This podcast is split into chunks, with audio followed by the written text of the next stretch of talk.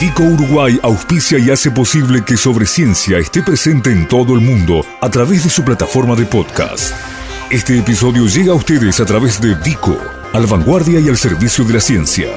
www.vico.com.uy algunos son conocidos por la opinión pública, otros lo hacen desde el anonimato. Los científicos llevan, como decíamos, varias décadas buscando pistas que permitan reconstruir lo que permanece oculto de nuestro pasado reciente. Hoy queremos conversar con quienes están o estuvieron al frente de equipos que han enfrentado al silencio, la mentira, el encubrimiento y consiguieron acercarnos un poquito a la verdad. En ese sentido, en todo el mundo el equipo argentino de antropología forense es referencial, junto con el nombre de quien fuera su cofundador y miembro durante 37 años, hasta hace muy poquito, el antropólogo Luis Fondebrider. El doctor Fondebrider trabajó como perito o asesor forense en decenas de países, está vinculado a la recuperación de restos de personas ilustres, de miles de anónimos, de la identificación de restos en fosas comunes de más de 100 soldados argentinos, también enterrados en Malvinas, de la ubicación de enterramientos clandestinos y además de capacitar a equipos similares en otros países para multiplicar la búsqueda de la justicia en casos de violaciones a los derechos humanos. Desde hace muy pocas semanas es jefe de la unidad de antropología de la Cruz Roja Internacional con sede en Ginebra, en Suiza, y hacia allí nos vamos. Le agradecemos muchísimo al doctor Luis Fondebrider la posibilidad de tener esta conversación. Bienvenido y buenas noches. Hola, buenas noches. Un gusto conversar con ustedes hoy. Eh, un placer para nosotros y bueno, en primer término, eh, como corresponde a lo más actual, eh, este rol que está desempeñando, creo que desde principio de mayo ahí en Cruz Roja, tiene obviamente la dirección global de una tarea similar a la que venía haciendo desde Argentina. Sí, hace un mes estoy con la Cruz Roja Internacional, me han nominado director de la unidad forense, una unidad que tiene más de 100 personas en 40 países del mundo. Y, mi tarea es bastante especial, tiene que ver con acoplarme las actividades de la Cruz Roja Internacional en todo el mundo desde el punto de vista forense y estamos ya trabajando en eso. Este, Luis, ustedes arrancaron con el equipo argentino de antropología forense a poco de terminada la última dictadura militar, eh, a, mediados de los 80. Eh, si mal no recuerdo, ustedes en ese momento todavía eran estudiantes de antropología. Sí, era un momento muy especial de la Argentina, como todo país de Sudamérica, que después de una dictadura militar muy, muy feroz recupera la democracia había muchas expectativas, mucha movilización en la sociedad y uno de los temas principales era saber qué pasó con las personas desaparecidas, si estaban vivas, si estaban muertas.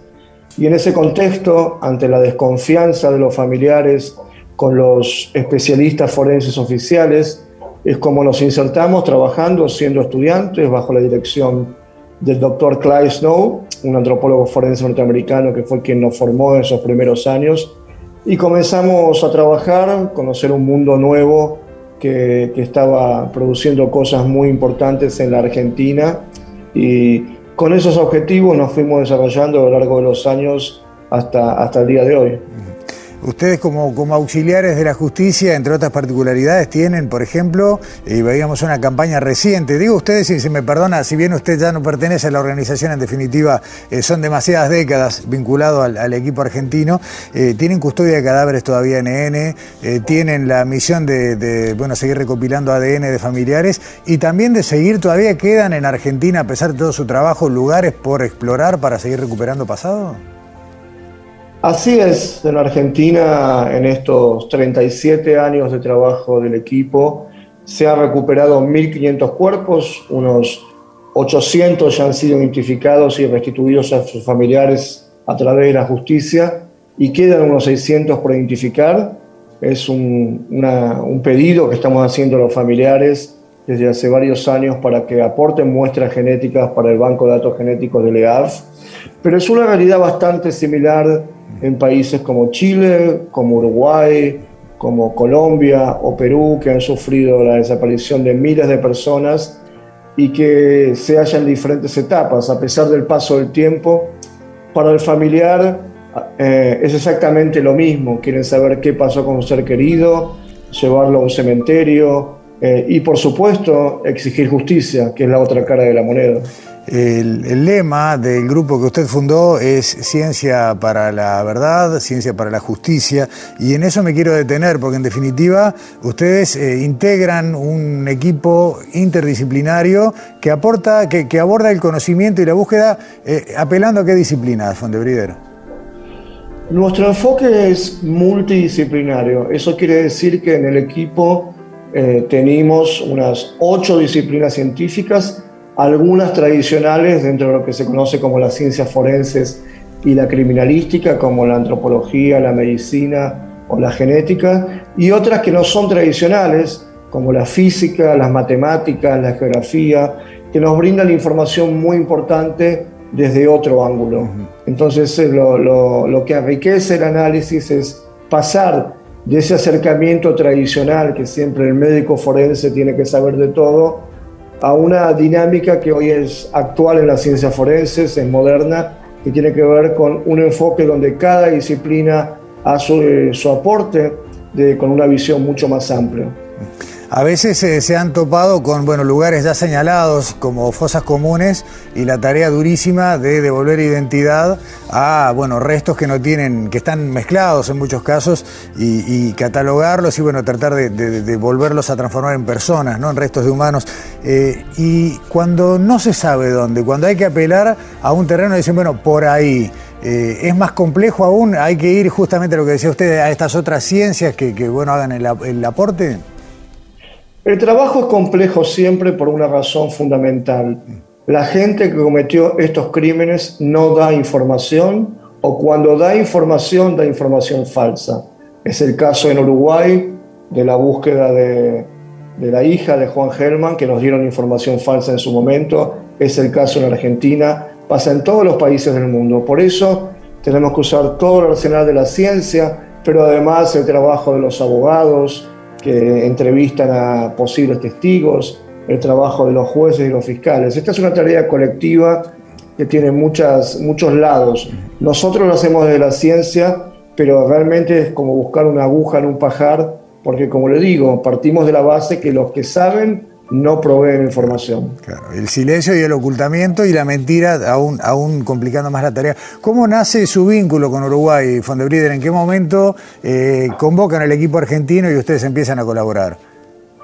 A mediados de los 90 nos comenzamos a contactar con los familiares en Uruguay, con la organización que ellos tienen para intercambiar información. Ya como ustedes saben, la mayoría de los uruguayos desaparecidos desaparecieron en la Argentina hasta que en el 2000, cuando se fundó la Comisión para la Paz, fuimos contactados oficialmente por el Estado uruguayo, comenzamos a intercambiar información sobre bancos de datos genéticos, formas de investigar.